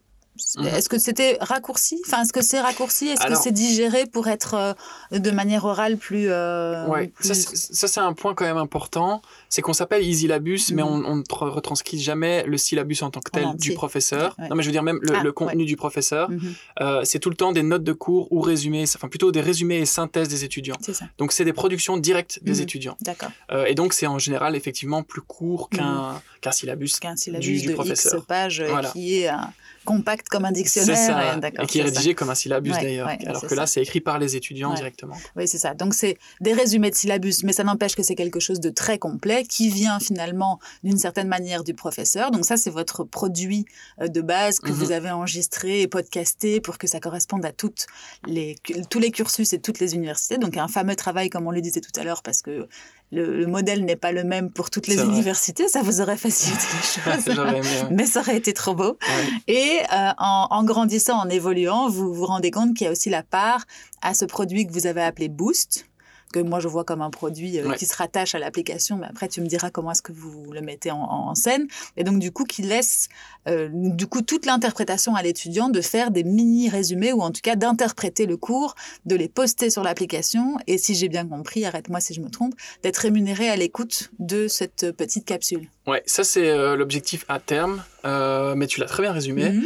euh, pour cette partie. Après le non boost, on l'a lancé depuis quelques mois et on n'est pas sûr que ça va rester comme mhm. ça, mhm. mais le concept en tant que tel c'est ça, c'est-à-dire en fait vraiment donner la possibilité à n'importe qui, quand je dis n'importe qui, c'est étudiant ou non, en fait, hein, la connaissance est dans, en chacun, de, de, venir sur l'application, c'est d'ailleurs même possible maintenant pour l'instant,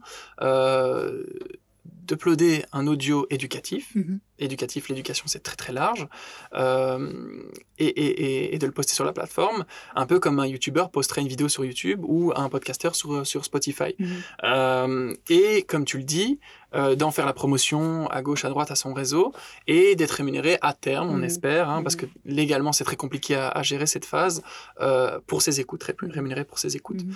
Mais, mais on s'est dit en fait ça part de quoi? Ça part du fait que, euh, comme on le disait, il y a des cours beaucoup plus verbeux qui sont faciles à faire pour nous Mhm. et des cours beaucoup plus compliqués à, à retranscrire à l'audio. Et là on a besoin d'experts ou de gens qualifiés donc les étudiants ou les professeurs ou n'importe qui qui s'y Mhm. connaît en ce sujet, pour le vulgariser, en faire un audio et le poster sur la plateforme. Mhm. Et donc on est parti de ce concept-là.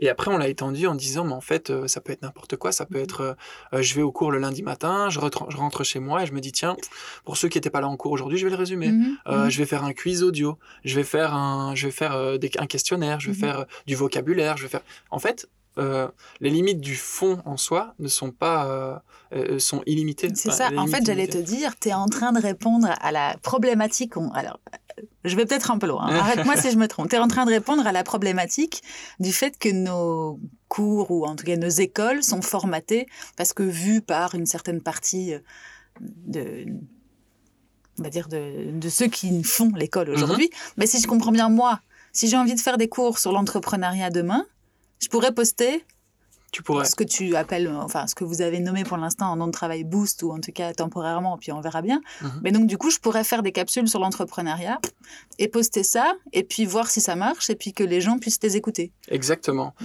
La seule, le seul critère qu'on garde, c'est l'éducation. Après, c'est très large l'éducation. Mhm. Euh, mais on nous a dit par exemple, moi je suis un passionné de rap, est-ce que je peux faire euh, des capsules éducatives sur le rap? Là, on est un peu en train de se dire c'est compliqué. Ouais, où est-ce que tu mets la C'est limite ça, en fait? Exactement. Mhm. Euh, euh, parce que y- on- au début on disait des podcasts euh, académiques. Mhm. Après on a dit podcast éducatif parce qu'académique ça réfère à, à une école ou à une ouais. institution.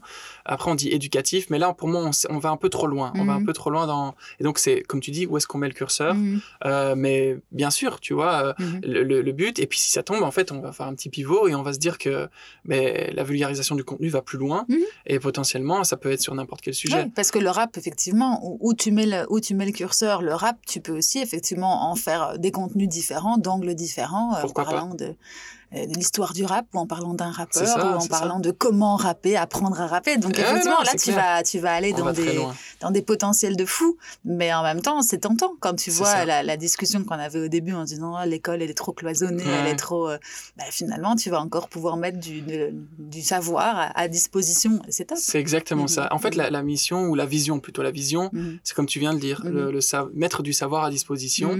Et euh, euh, que quand quelqu'un se... bon, ça, c'est vraiment très très très loin. Mhm. Enfin, très loin, mais c'est une vision euh, ambitieuse, c'est de se dire que quand quelqu'un se pose une question sur un sujet, Mhm. Bah, il va aller sur Ouais. il va aller dans la barre de recherche, il va Mhm. poser une question. Ouais.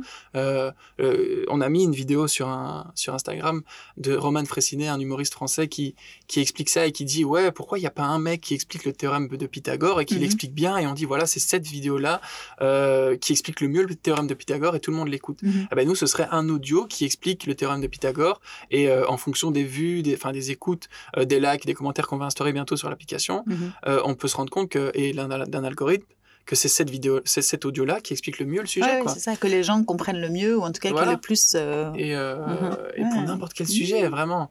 Euh, maintenant, le gros, gros, gros challenge, euh, et c'est pour ça que je parlais de personnes extraverties en France, c'est de trouver les producteurs de contenu. mhm.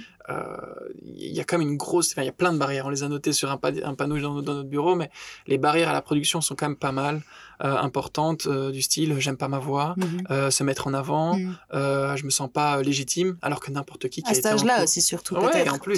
C'est vrai. Mhm. Manque de confiance en eux, euh, euh, ce qui est compréhensible, mais surtout le, le je ne suis pas légitime, alors que pour nous, euh, tu vas en cours une seule fois, tu as déjà appris quelque chose, ou tu as des notes, ou tu as quelque chose que tu peux expliquer avec tes mots.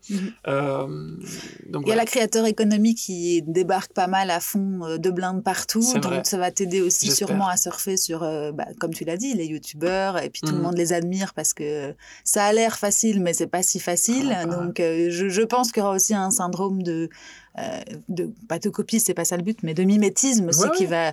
Tout, tout, le monde sent que ça se libère aussi et que tu peux toi-même être euh, source de, de, contenu, peu importe qu'il soit éducationnel ou autre. Et, et j'espère que ça va marcher. Mais en tout cas, c'est une belle promesse du coup et une belle vision. Top. Merci beaucoup, c'est gentil. Bon, bah écoute, Antoine, je crois qu'on a déjà pas mal fait le tour. Est-ce qu'on aurait oublié un élément qui te semble important par rapport à à ma cible, à moi, qui est entrepreneur, en herbe ou pas en herbe. Hein. Euh, tu as des conseils à donner comme ça pour terminer l'épisode?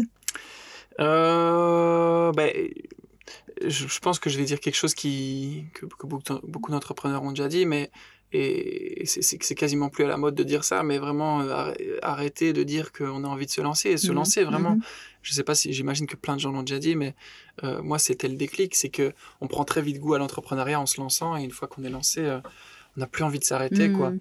Et, et, de toute façon, euh, tu le dis, c'est pas fait pour tout le monde, mais au, moins essaye. Et, ouais, si c'est vu voilà. par toi-même. Parce que moi, ça, ça, me frustre trop euh, de voir des personnes dans mon entourage euh, qui ont envie de, de se lancer et qui n'arrêtent pas d'en parler, mais il faut arrêter, quoi. Il faut vraiment mmh. se lancer mmh. et, et, arrêter de, surtout de croire que ça doit être parfait avant de le lancer. Mmh. Donc c'est pour quelqu'un d'autre, et puis ça se trouve. Voilà, voilà, c'est ça. Enfin, bah, bref. Ouais, ouais, fais-le, quoi. Lance-toi. C'est le conseil que tu donnerais pour terminer. Exactement. Top. Bah écoute, merci en tout cas pour ton temps aujourd'hui. C'était riche en apprentissage, et même si tu disais que en off tout à l'heure, tu étais jeune et tout, mais tu as plein de choses à nous apprendre, comme tout le monde finalement. et puis c'est une super belle euh, aventure, donc euh, félicitations à tous les deux et puis bah, longue vie à Islabus. Merci beaucoup. À très bientôt. À bientôt. Salut. Et voilà, c'est fini pour aujourd'hui. J'espère que cet épisode vous a plu. Si c'est le cas, n'hésitez pas à me mettre 5 étoiles sur les plateformes d'écoute ou à le partager avec vos proches. C'est ce qui m'aide à le faire connaître. À très bientôt.